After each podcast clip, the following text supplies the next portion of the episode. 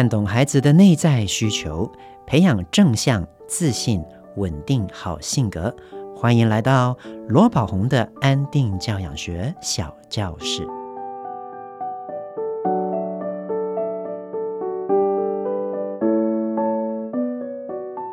亲爱的朋友，你好，我是罗宝红。欢迎你来到罗宝红的安定教养学小教室。请你不要再玩笔了，你已经影响到同学了。上课的时间，请你坐好。啊、你家的孩子有没有常常在学校被老师提醒要专心呢？刚上小学的孩子在课堂上啊，比较容易分心，甚至没有办法可以乖乖的坐好，真的是让父母很伤脑筋。今天让我们听一听以下的这个案例吧。听友贝贝妈妈提问，她说：“老师你好，我的孩子刚上了小学一年级，刚开学啊就被老师郑重的提醒，一定要带去看专注力不足或者过动的问题。他上课会发出声音，会玩笔，上体育课或者玩游戏的时候会乱跑捣蛋，上课呢不知道自己该拿哪一本书。”提醒了也做不到，还要同学帮忙，甚至啊根本没在听老师讲话，常常也都没有带作业回家。我已经有排定医院了，但还要很久才会轮到我们。所以老师，我想要知道，目前在家里我能怎么先引导他做好这些事情呢？因为他在家并没有这些问题，写作业。他也可以自己坐在位置上写一个小时，写得又快又好。有问题才会来找我，我都在他旁边。在学校呢，却常被抱怨都在乱写，所以表示当一对一的时候，他的专注力就没问题吗？我很希望他能够不要影响到同学，感觉老师啊很不开心，以至于我的压力好大。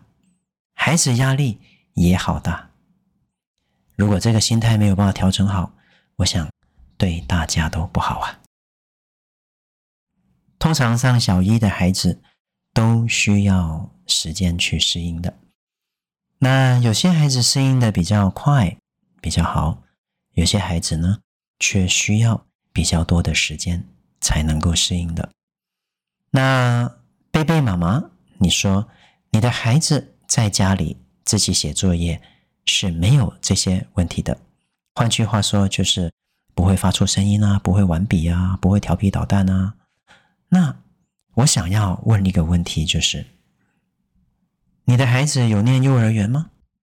在幼儿园的小中大班三年，老师可曾跟你说过，他有一些专注力不足，或者是过于躁动的问题呢？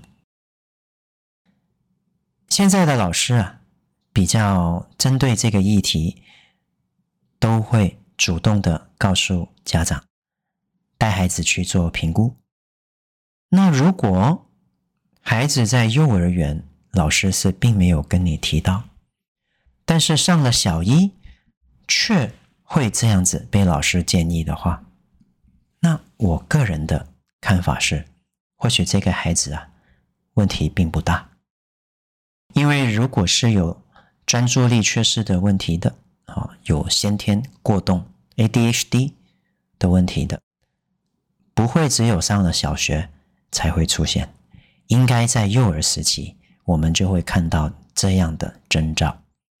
但是妈妈你说他在家里写作业是没问题的，那妈妈也没有提到在幼儿园有没有这样的情况。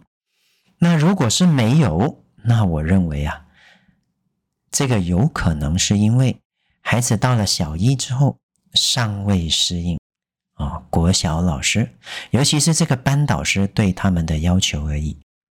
妈妈，你说感觉到老师很不开心，让你的压力很大，孩子压力也很大，这个就会让我想到另外一个可能性啊、有一些带班的老师啊，或许他的方向错了。方法错了，或许他用的是一个比较高压、比较威权的方式。那对于现在这个时代比较和平、尊重、比较民主的孩子来讲，可能他就会不适应，甚至他会不舒服。哦，在这样的一个高度压力之下，他可能心里面会觉得不舒服。小朋友啊，在心里面觉得不舒服的时候，潜意识就会想要做些事情，让自己变得舒服一点。那因此可能就会出现发出声音啦、玩东玩西啦，哦，甚至是没有在听老师上课的各种情况。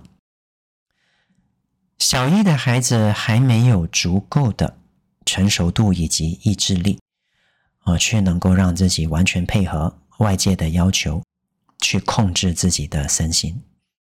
所以很多家长都会跟我说，孩子上了小一就出现各种问题，我们就必须要懂得去区分，并且去厘清，到底这真的是孩子本身的问题，还是说这个是因为孩子到了一个比较不友善的环境，他内心暂时出现的这些抗拒。那另外第三个可能性就是老师本身呢？他是一个在管理教室上面，或者是他是一个比较浮躁的老师，所以他看到孩子有时候不乖，他可能就会用一个主观的评价来去看待孩子，觉得这个孩子是不好的，跟孩子贴上标签。又或者是这个老师本身在管理秩序上面，他并没有很好的方法，所以教室常常都很乱。那当然，他就会去观察哪一个孩子是最不乖的，谁是带头的，有没有？那通常来讲，会带头的孩子，通常都是生命力比较强的孩子啊，又或者是通常这个孩子是一个有寻求过度关注的一个倾向的孩子，他想要借由一些特别表现来引起其他孩子、特定孩子或者是老师的关注的。其实，在这个孩子的内心里面，他想要的只是被认同而已。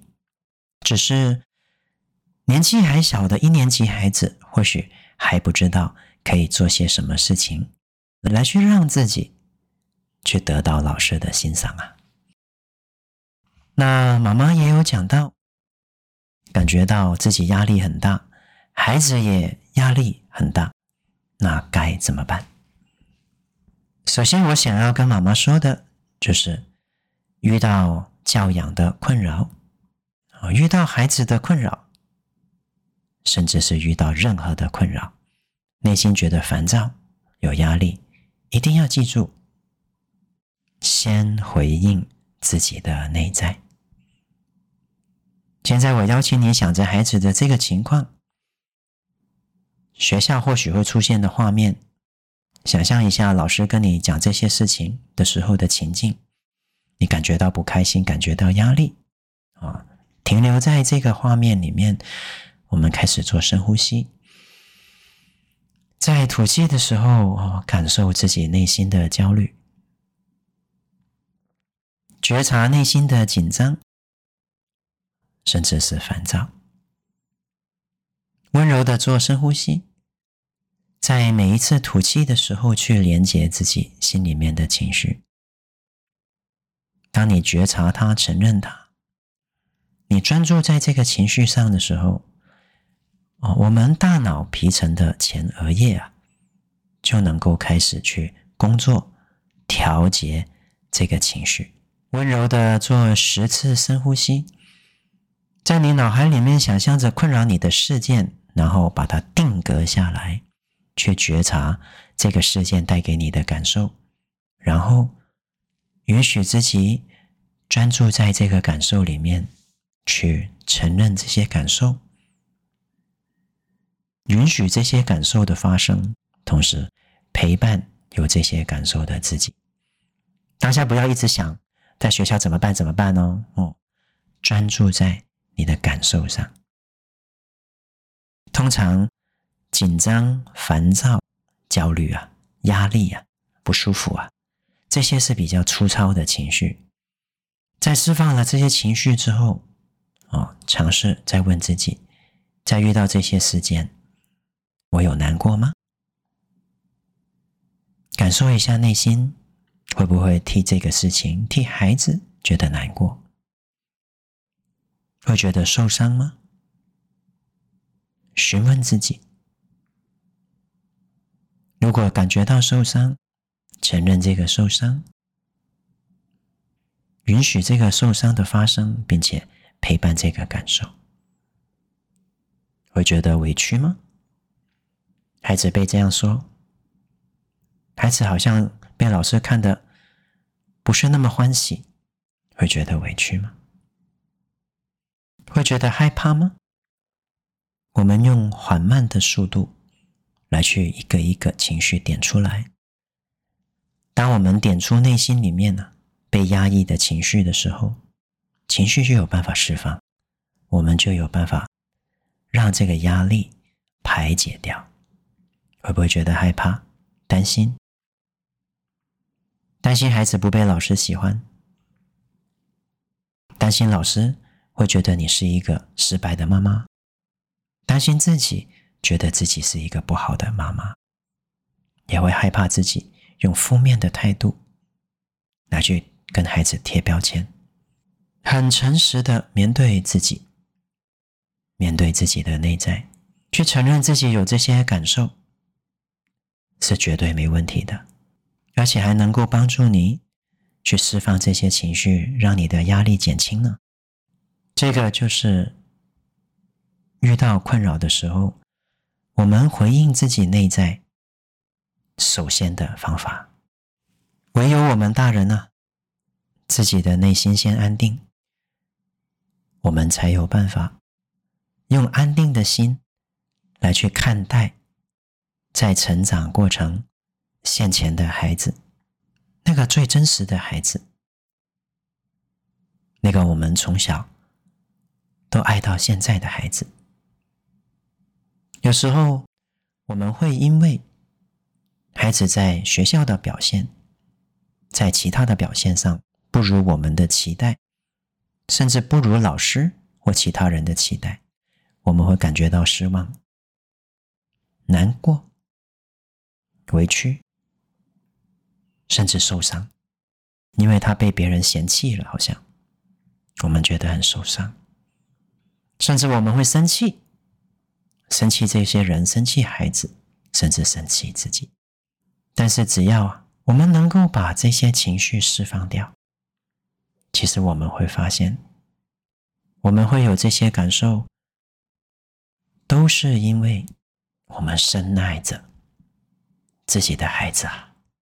所以，请你去体验你对孩子这份深深的爱，也因为你很爱他，所以你愿意去学习怎么关爱自己。在有压力、有烦躁的时候，我们学习关爱自己。我们自己懂了，才有办法去帮助有压力的孩子啊。所以，请你好好的关爱自己。照顾自己的情绪，同时知道，当你懂得照顾自己的情绪的时候，你的压力就不会那么大。当你懂得照顾自己的情绪的时候，你才有办法照顾孩子的情绪。你用爱自己的方式来对自己，你就会知道，要用爱的方式来去帮助现前的孩子，然后你会知道。孩子其实已经很努力的在学校开始适应了，或许他还需要更多的时间，或许当下的老师并不欣赏他。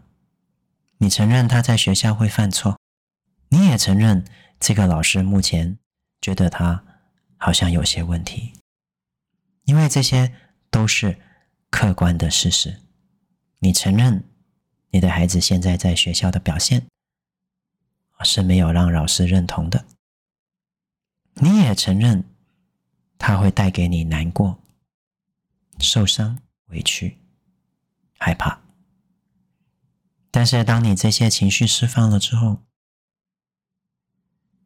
我想要你看到的是，你也承认自己很爱这个孩子，就算他现在这样，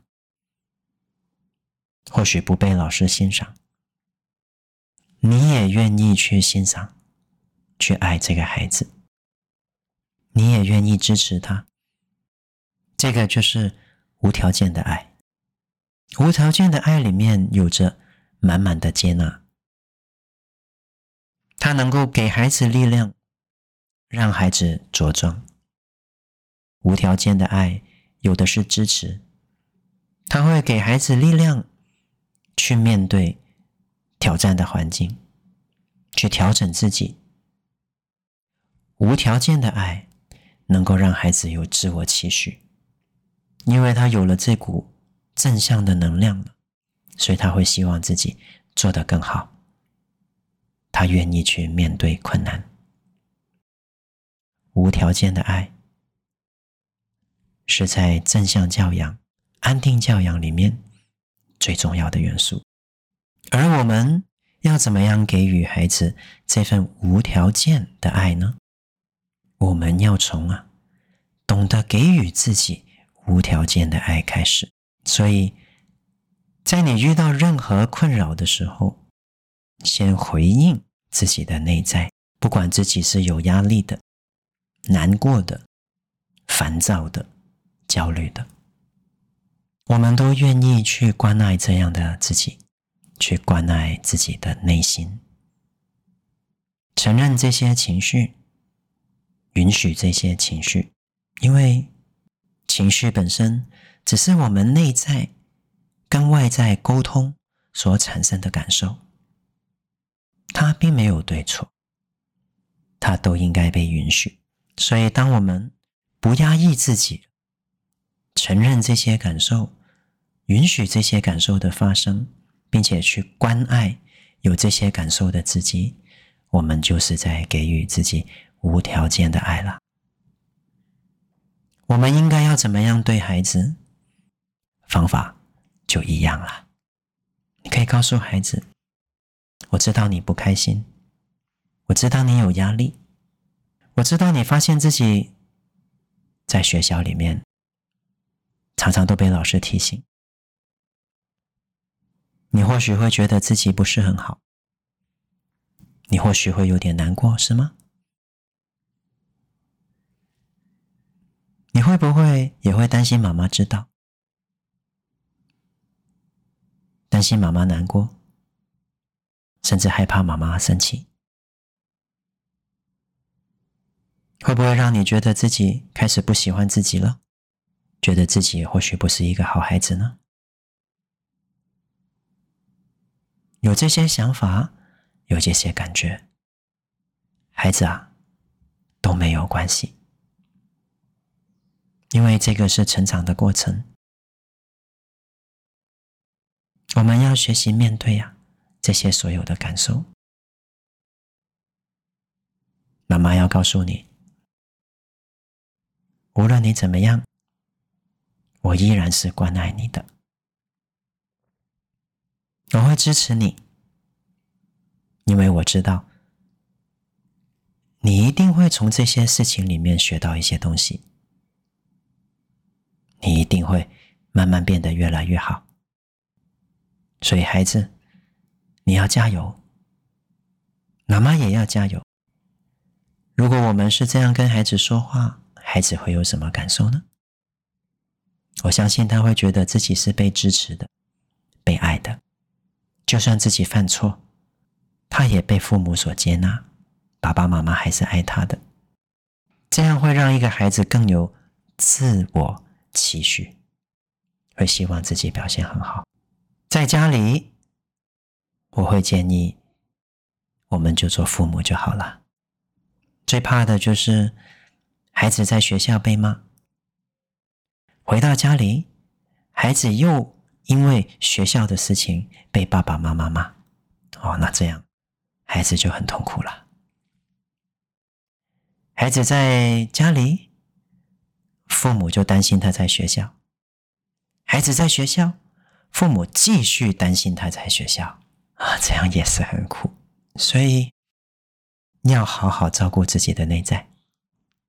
我的孩子他在小学一年级。他从一个蒙特梭利的环境转到一个小学的环境，刚好这个小学啊，一年级的这个老师是没有做过主教代班老师的，是没有经验的，所以管人的方式并没有非常的成熟，管理教室并没有非常的有效率。我的孩子在那个学期很乱，很烦躁。那我的孩子在那个环境里面也出现了很多问题，也曾经被老师说过，有可能是 ADHD，有可能是有各种的症状。所以我是以一个过来人的方式啊，再给这位妈妈啊，贝贝妈妈一些建议，支持孩子、爱孩子是在家里该做的事。我会希望我们每个父母啊，都能够在孩子成长过程里面。做一个孩子的避风港，在孩子的人生，在他离开家里的环境，他会遇到很多的风雨。有时候这些风暴是非常严峻的，但是回到家里，能够知道自己是被爱的，自己是值得的，爸爸妈妈是支持我的，这个孩子内心里面就会觉得有一股力量支持着他。会让他希望自己做得更好，这个就是爱跟接纳的力量，而爱跟接纳是来自于这个无条件的爱的。我们要给予孩子，我们就要从自己开始做起，谢谢自己的努力，疼惜自己的犯错，谢谢自己做得好的地方，疼惜自己很努力但是还是做不好的地方。当我们能够用这样正向的态度来面对自己，我们自然更能够用正向的态度来面对我们的家人、我们的孩子。我相信这个老师，他也很努力，他希望把教室管理好。或许我们每个人都有进步的空间，但是如果我们对于自己没有做好的事情，我们都是责备自己的、质问自己的。我们很容易就会把对自己的惯性用在对孩子身上。我们犯错，我们觉得自己有问题；孩子不乖，孩子就是有问题。有没有发现？我们很容易会下了这样的定论。就算我不说出来，我心里面也觉得孩子有问题。所以，如果我们能够对犯错越接纳，我们的内心就会越包容、越宽容，内在越自由。我们越能够做好安定的教养，正向的教养。所以，针对贝贝妈妈，我分享到这边，希望会对你有帮助哦。一句英语小单元，今天让我们来说说跟学校有关的教室要怎么用英文说哟。首先，第一个教室的英文叫做 classroom，classroom。注意哦，我发现台湾的学生哈，在念 room 的时候，有时候会变成润饼的润，变成 classroom，这个要小心。它是 um 哦，它是像注音符号 u，um 不是 n，所以我们再念一次 classroom，一起去教室吧，Let's go to the classroom。再来一次，Let's go to the classroom。再来，美术教室，art room，art 是美术，art room，一起去美术教室吧。我们说，Let's go to the art room。注意，因为 art 它是 r 母音开始的，所以那个的要念 d。我们再来一次，Let's go to the art room。Let's go to the art room。下一个，电脑教室。通常电脑教室不叫 room，它英文习惯叫做 lab。OK，所以电脑教室叫做 computer lab。computer lab，一起去电脑教室。Let's go to the computer lab。 Let's go to the computer lab。最后一个室内体育馆呢，叫做 gym. Gym. Let's go to the gym. Let's go to the gym. 我们复习一次哦，让我们去教室吧。Let's go to the classroom. 让我们去美术教室吧。Let's go to the art room. 一起去电脑教室吧。Let's go to the computer lab. 一起去体育馆吧。Let's go to the gym. 谢谢大家今天收听罗宝红的安定教养学小教室。喜欢今天的节目吗？我是罗宝红，亲子天下 Podcast，谈教育，聊生活，开启美好新关系。欢迎订阅收听 Apple Podcast 和 Spotify，给我们五星赞一下。对节目有任何的想法，或者有什么教养问题，欢迎你加入亲子天下 Baby Line，向我们提问哦。我们下次再见。